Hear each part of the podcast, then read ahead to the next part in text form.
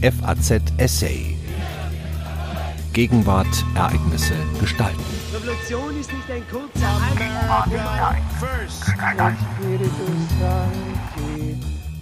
Ungleichheit und soziale Spannungen. Für winzige Wohnungen zahlen die Bürger gewaltige Summen. Die wirtschaftliche Ungleichheit hat seit der Rückgabe der Kronkolonie an China zu und nicht abgenommen. Nun sollen auch noch die politischen Freiheiten eingeschränkt werden. Ein Bericht über die tieferen Ursachen der Proteste in Hongkong. Sie hören einen Essay von Professor Dr. Herbert Dieter. Die anhaltenden Proteste in Hongkong sind nicht nur ein Kampf Davids gegen Goliath. Die Proteste sind in erster Linie ein Kampf um politische Freiheiten. Viele junge Menschen in Hongkong, die von einer großen Zahl von älteren Bürgern unterstützt werden, kämpfen gegen ihre Regierung um die Unabhängigkeit und relative Autonomie Hongkongs gegenüber Peking zu bewahren. Zugleich stellt sich die Frage, warum die Menschen in Hongkong so anhaltend rebellisch sind. Anders gefragt, warum kämpfen die Bürger Hongkongs trotz ihres völlig unerwarteten Sieges, der Rücknahme des Auslieferungsgesetzes, weiterhin gegen das Regime? Warum unterstützen Bankiers, Anwälte und Büroangestellte mittleren Alters eine Bewegung, die immer wieder auch Gewalt einsetzt, um ihre Forderungen zu erfüllen. Gewiss hat die Perspektive, von einer zunehmend autoritären kommunistischen Partei regiert zu werden, die aggressiven Demonstranten in den ersten Reihen und die friedlichen Demonstranten, die ihnen folgen, vereint. Allerdings, und das wird häufig übersehen, spielen soziale Fragen eine wichtige Rolle für das Verständnis der anhaltenden Proteste in Hongkong. Die Verbitterung der Demonstranten speist sich auch aus ihrer schwierigen wirtschaftlichen und sozialen Situation. Obwohl Hongkong eine der reichsten Volkswirtschaften ist, leben Millionen Menschen unter prekären Bedingungen. Die Regierung der von Großbritannien seit dem 1. Juli 1997 unabhängigen Sonderverwaltungszone sowie die Kommunistische Partei Chinas haben diese Probleme zu lange ignoriert und sehen sich nun mit einer wütenden Bevölkerung konfrontiert, die sich einer Aussöhnung und der Rückkehr zur Normalität widersetzt. Auf den ersten Blick ist Hongkong eine ungemein wohlhabende Stadt. Es gibt eine Fülle von Geschäften für europäische Luxusaccessoires und auf den Straßen Hongkongs fahren viele Teslas und Ferraris. Im Jahr 2018 betrug das Bruttonationaleinkommen 50.310 amerikanische Dollar, ein Anstieg von 64,5 Prozent gegenüber dem Jahr 2010, als das Pro-Kopf-Nationaleinkommen 33.620 amerikanische Dollar betrug. Die durchschnittliche Lebenserwartung liegt bei 84,7 Jahren im Jahr 2017 und ist damit deutlich höher als beispielsweise in den Vereinigten Staaten mit 78,5 Jahren. Die Regierung stellt erstklassige öffentliche Verkehrsmittel zur Verfügung, die deutlich besser funktionieren als in vielen OECD-Ländern. Das Gesundheitswesen ist stark subventioniert. Die meisten medizinischen Dienstleistungen sind für die Bürger Hongkongs kostenlos. Und doch sind die Bewohner mit ihrer Situation notorisch unzufrieden. Im Glücksbericht der Vereinten Nationen von 2018, dem United Nations Happiness Report, belegt Hongkong Platz 76 und damit einen deutlich niedrigeren Rang als vergleichbare Volkswirtschaften wie Taiwan auf Platz 25 oder Singapur Platz 34. Das ist erklärungsbedürftig.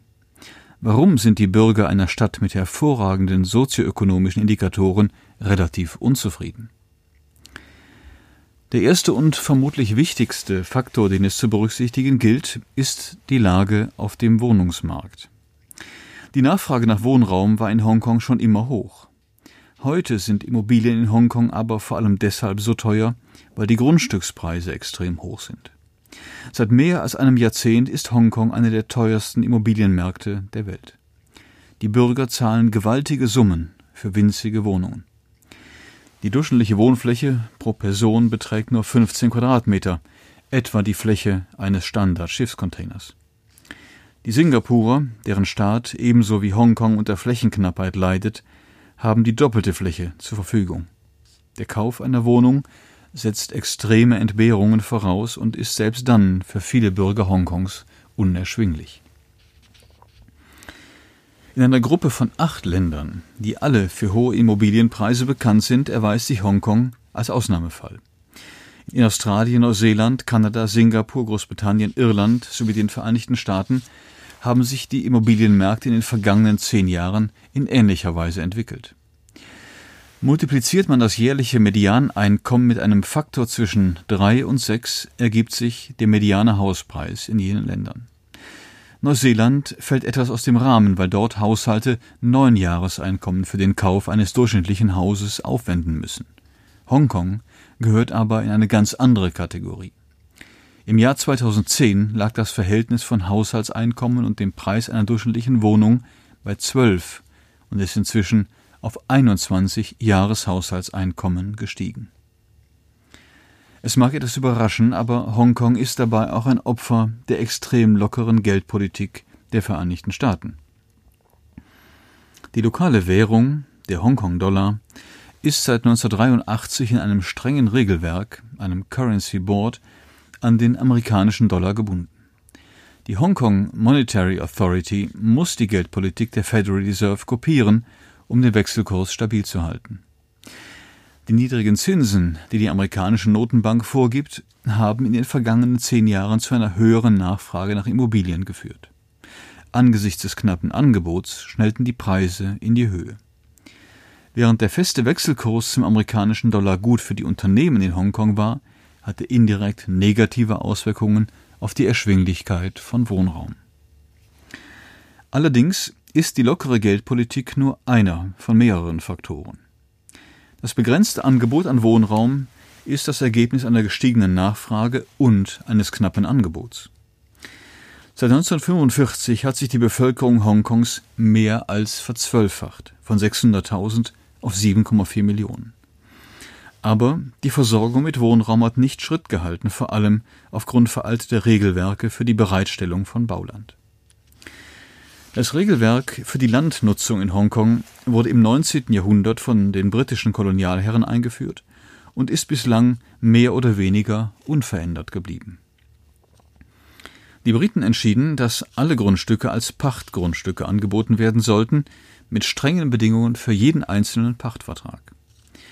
Das System war so lukrativ, dass Peking und die lokalen Eliten das System nach der Rückgabe Hongkongs an China vor mehr als 20 Jahren beibehalten haben. Die hohen Einnahmen aus Grundstücksverkäufen in Wahrheit handelt es sich um die Erlaubnis, das Land zeitweilig zu nutzen, bevor es nach 99 Jahren an die Regierung zurückfällt, haben es den Regierungen Hongkongs ermöglicht, niedrige Steuern, etwa auf Einkommen, zu erheben. Die Pächter von Grundstücken müssen einen jährlichen Pachtzins von drei Prozent des Immobilienwertes zahlen. Allerdings stützt sich die Fiskalpolitik der Regierung damit auf eine Quelle, die problematisch ist. Sie hängt von den Einnahmen aus der Verpachtung von öffentlichem Land an private Projektentwickler ab. Im zurückliegenden Haushaltsjahr stammten 42 Prozent der Staatseinnahmen aus der Verpachtung von Grundstücken. Im laufenden Jahr ist der Anteil mit 33 Prozent niedriger, aber immer noch sehr hoch. Würde die Regierung das Angebot an Grundstücken deutlich erhöhen, würden die Preise für Bauland und in der Folge von Wohnimmobilien höchstwahrscheinlich sinken. Zugleich aber würden die Staatseinnahmen zurückgehen. Und diejenige Hälfte der Bevölkerung Hongkongs, die Immobilien besitzt, wäre negativ betroffen und müsste einen Rückgang des Wertes ihrer Vermögen hinnehmen. Die hohen Kosten für den Wohnungsbau in Hongkong sind also das Ergebnis der Grundstücks- und Fiskalpolitik. Diese begünstigt einige wenige Akteure und hat damit eine Reihe negativer Auswirkungen. Erstens hat sie zu sehr hohen Grundstückspreisen geführt, der die Regierung in jedem Jahr nur eng begrenzte Mengen an Land freigibt. Es überrascht nicht, dass diese Politik die Wohnungspreise in schwindelerregende Höhen getrieben hat. Die Grundstückskosten machen in Hongkong zwischen 60 und 70 Prozent der Gesamtkosten einer Wohnimmobilie aus. In anderen, vergleichbaren asiatischen Staaten liegen die Grundstückskosten bei 20 bis 30 Prozent.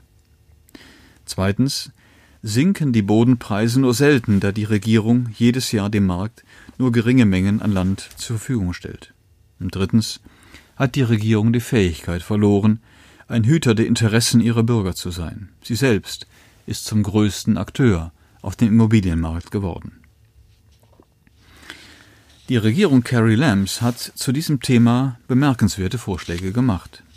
Sie schlug ein großes Wohnungsbauprojekt auf mehreren künstlichen Inseln vor. Aufgeschüttet werden sollen 1700 Hektar Land, auf dem Wohnraum für 1,1 Millionen Menschen entstehen soll. Die Gesamtkosten werden auf 500 Milliarden Hongkong-Dollar, etwa 58 Milliarden Euro geschätzt. Das Projekt wird etwa 30 Jahre bis zu seiner Fertigstellung benötigen. Natürlich können solche ebenso ehrgeizigen wie langfristigen Projekte nicht zur Lösung der aktuellen politischen und sozialen Krise beitragen. Aber durch die anhaltenden Proteste hat die Debatte über die wirtschaftliche und soziale Situation der Bürger Hongkongs an Dynamik gewonnen.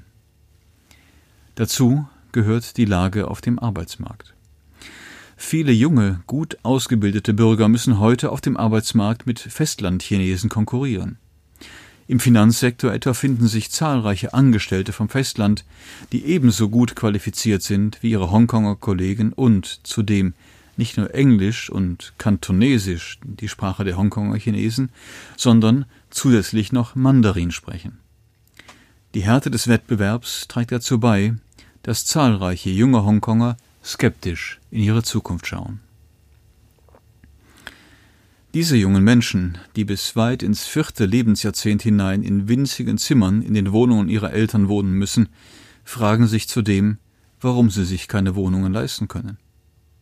Doch warum können sich die meisten Bürger Hongkongs angesichts des hohen Pro-Kopf-Bruttoinlandsproduktes nicht einmal eine bescheidene Wohnung kaufen? Einer der Gründe ist die sehr ungleiche Einkommensverteilung. Der Gini-Koeffizient, der die Ungleichheit von Verteilungen misst, war 2016 bezüglich der Haushaltseinkommen vor Steuern und Sozialabgaben mit 0,539 höher als in allen OECD-Ländern. Auch nach Steuern und Transfers lag der Gini-Index bei 0,473 und damit deutlich höher als etwa in Singapur 0,356, den Vereinigten Staaten 0,391 oder Australien 0,337. Im Jahr 2016 war das Einkommen der obersten 10 Prozent der Bevölkerung in Hongkong 44 mal höher als das Einkommen der am wenigsten verdienenden 10 Prozent der Bevölkerung.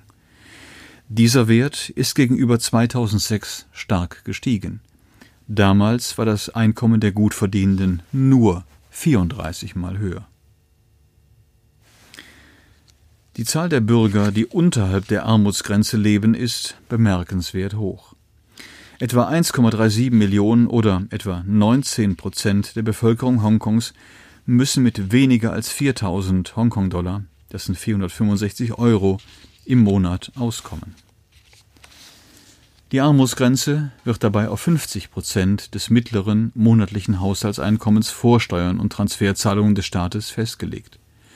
Unter Berücksichtigung der Zahlungen der Regierung an Bedürftige sinkt die Armutsquote auf 14,7 Prozent oder etwa eine Million Menschen. Diese hohe und wachsende Ungleichheit ist kein Zufall. Die Hauptfunktion des Steuersystems in Hongkong besteht darin, ein wirtschaftsfreundliches Klima zu schaffen, während die Umverteilung der Einkommen bislang nicht zu den Prioritäten der Politik zählte. Das radikale, wirtschaftsfreundliche Steuersystem, das von den britischen Kolonialherren eingeführt worden war und seit der Rückgabe Hongkongs an China vor mehr als 20 Jahren nicht nennenswert verändert wurde, verursacht zusammen mit der prekären Lage auf dem Wohnungsmarkt die größten sozialen Verwerfungen in Hongkong. Einst wollten die Briten, dass ihr Außenposten im fernen Osten ein Niedrigsteuergebiet sei, um den wirtschaftlichen Austausch mit dem Mutterland zu erleichtern. Sowohl die Steuern auf Unternehmensgewinne als auch die Einkommensteuern waren und sind niedrig. Der höchste Einkommensteuersatz für natürliche Personen beträgt 17 Prozent. Es gibt keine Umsatz- oder Mehrwertsteuer. Bis zum heutigen Tag besteuert die Regierung von Hongkong Dividendeneinnahmen nicht. Auch hier ist die zugrunde liegende Idee offensichtlich. Hongkongs Status als attraktiver Finanzplatz soll nicht in Frage gestellt werden. Aber diese Politik führt zu Ungerechtigkeit. Die fünf bedeutendsten Oligarchen Hongkongs erhielten 2016-17 steuerfreie Dividenden in Höhe von 23,6 Milliarden Hongkong-Dollar. Das sind etwa 2,8 Milliarden Euro. Es überrascht nicht, dass sich die Bürger Hongkongs fragen, warum sie Einkommensteuer zahlen und in Wohnungen von der Größe eines Schuhkartons leben müssen, während die Megareichen keine Steuern auf ihre Dividenden zahlen und ein luxuriöses Leben führen. Natürlich ist diese Ungleichheit ein Überbleibsel der britischen Kolonialherrschaft. Großbritannien legte keinen Wert auf soziale Harmonie und soziale Gerechtigkeit, sondern implementierte ein vergleichsweise radikales kapitalistisches System, in dem ein womöglich kostspieliger Sozialstaat fehl am Platz war.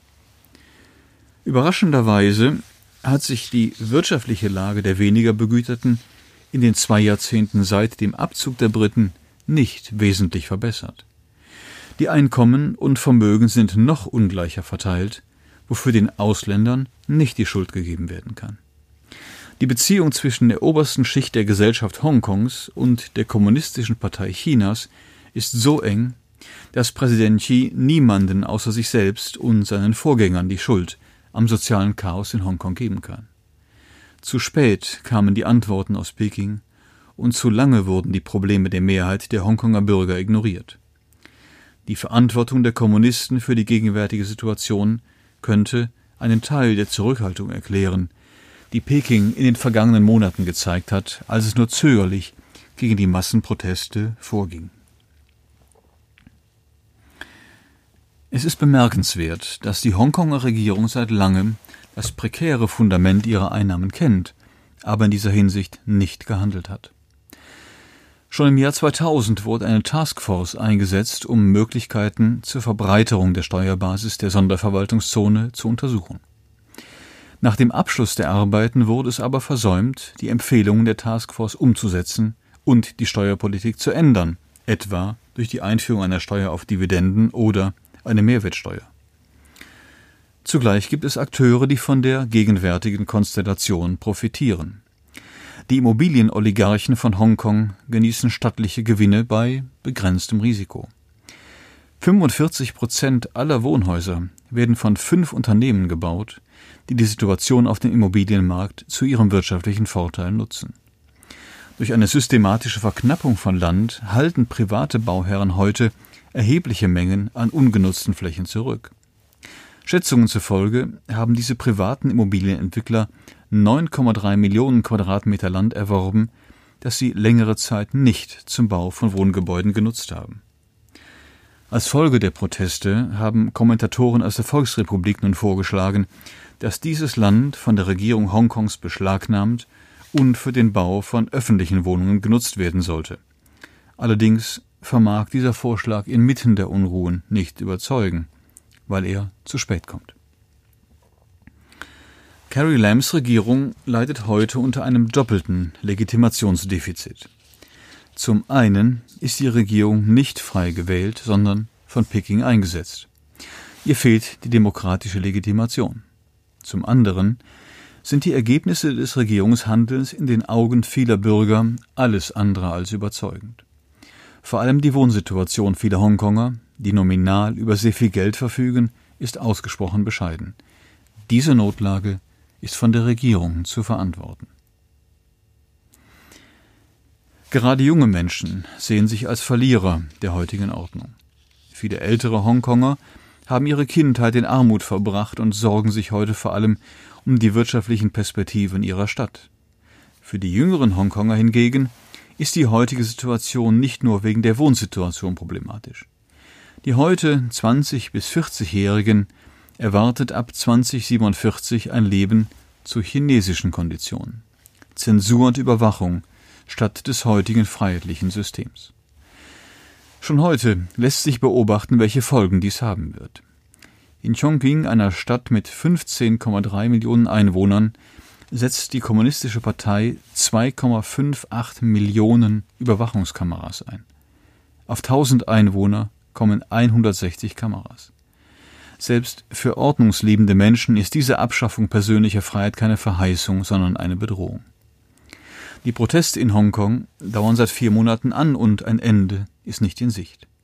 Die Herrschenden sind nicht in der Lage, einen problemorientierten Dialog mit den Demonstranten zu führen. Einige Politiker haben gar die Beschäftigung mit liberalem Gedankengut an weiterführenden Schulen für die Proteste verantwortlich gemacht.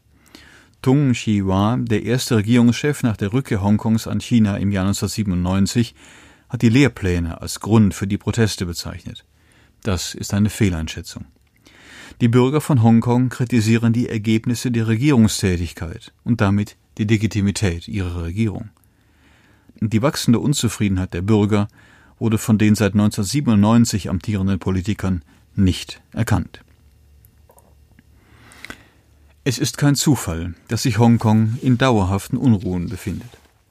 Die Unterdrückung selbst leichter Meinungsverschiedenheiten durch Präsident Xi auf dem chinesischen Festland hat zweifellos die Unterstützung für die Demonstranten in Hongkong verstärkt. Viele Bürger bezeichnen sich selbst als freiheitlich denkende Männer und Frauen und lehnen das faustische Abkommen der Kommunistischen Partei offen ab. Wirtschaftlicher Wohlstand als Gegenleistung für politische Unterwerfung ist für viele Hongkonger kein attraktives Modell. Die Regierung Carrie Lambs erweist sich als unfähig, auf die Proteste mit Augenmaß zu reagieren. Das von ihr am 4. Oktober ausgesprochene Vermummungsverbot wirkte wie ein Brandbeschleuniger. Umgehend versammelten sich in der ganzen Stadt Protestierende. Erstmals wurde das gesamte U-Bahn-Netz Hongkongs stillgelegt. Frau Lam, deren Rücktritt offenbar von der chinesischen Führung abgelehnt wird, hat mit dem Rückgriff auf ein Notstandsgesetz der britischen Kolonialregierung deutlich gezeigt, dass sie keine Antwort auf den Zorn der Demonstranten hat. Für den chinesischen Präsidenten kommt die Krise in Hongkong zu einem ungelegenen Zeitpunkt. Xis autoritäre Herrschaft galt lange als ungefährdet. In diesem Jahr kämpft er dagegen gleich auf mehreren Feldern. Neben den anhaltenden Unruhen in Hongkong ist er mit einem amerikanischen Präsidenten konfrontiert, der zu einer handels- und finanzpolitischen Eskalation bereit ist. Die von hohen Wachstumsraten verwöhnte Wirtschaft zeigt Anzeichen von Schwäche. Zugleich gelingt es der Regierung in Peking nicht, die ausufernde Verschuldung unter Kontrolle zu bekommen. Die Kommunistische Partei muss sich dabei zwischen zwei Übeln entscheiden. Entweder konsolidiert sie das Finanzsystem und nimmt ein schwächeres Wirtschaftswachstum in Kauf, oder sie lässt eine weiter steigende Verschuldung zu und riskiert damit eine umso heftigere Wirtschaftskrise zu einem späteren Zeitpunkt. Die Unfähigkeit der Kommunisten, ein politisches und ökonomisches Modell zu entwickeln, das für die Menschen in Hongkong attraktiv ist, hat auch Auswirkungen auf die für Präsident Xi so wichtige Wiedervereinigung mit Taiwan. Eine gewaltsame Niederschlagung der Proteste würde die Peking-kritischen Kräfte in Taiwan deutlich stärken. Schon heute erscheint es wenig plausibel, eine Wiedervereinigung zu den Konditionen Pekings, das heißt mit einer zentralen Stellung der Kommunistischen Partei, zu erwarten. Auch in Taiwan verfolgt man die Gefährdung der politischen Freiheiten in Hongkong mit großer Aufmerksamkeit. Während der Erhalt der politischen Freiheiten das offensichtlichste Anliegen der Protestierer und leicht erklärbar ist, sind die sozialen und wirtschaftlichen Unruhen des Aufstandes komplexer. Die Menschen in Hongkong leben in einer sehr ungleichen Gesellschaft. Ihr tägliches Leben ist entbehrungsreich, ihre Aussichten sind düster. Die Regierung von Carrie Lam versucht seit Beginn der Proteste einige Probleme zu lösen, aber das Vertrauen in die Regierung wird kurzfristig kaum hergestellt werden können. Es ist der Regierung zwar gelungen, Hongkong zu einem gefragten Standort für internationale Finanzdienstleister zu machen, aber sie hat es nicht geschafft, die Stadt zu einem attraktiven Ort für ihre eigenen Bürger zu entwickeln. Die schlechte soziale Lage vieler Menschen erklärt, warum die gewalttätigen Randalierer in hohem Maß seitens der Bürgerinnen und Bürger Hongkongs unterstützt werden. Jenseits der berechtigten Sorge vor einer schleichenden Aushöhlung der politischen Freiheiten durch die Regierung in Peking und ihre Vertreter in Hongkong ist es das hohe Maß an Ungleichheit, das für anhaltende Verbitterung sorgt. Sie hörten einen Essay von Professor Dr. Heribert Dieter. Er ist Mitarbeiter der Stiftung Wissenschaft und Politik in Berlin und lehrt derzeit als Gastprofessor am Asia Global Institute, the University of Hongkong. Am Mikrofon verabschiedet sich Daniel Deckers. FAZ Essay. Ereignisse, Gestalten.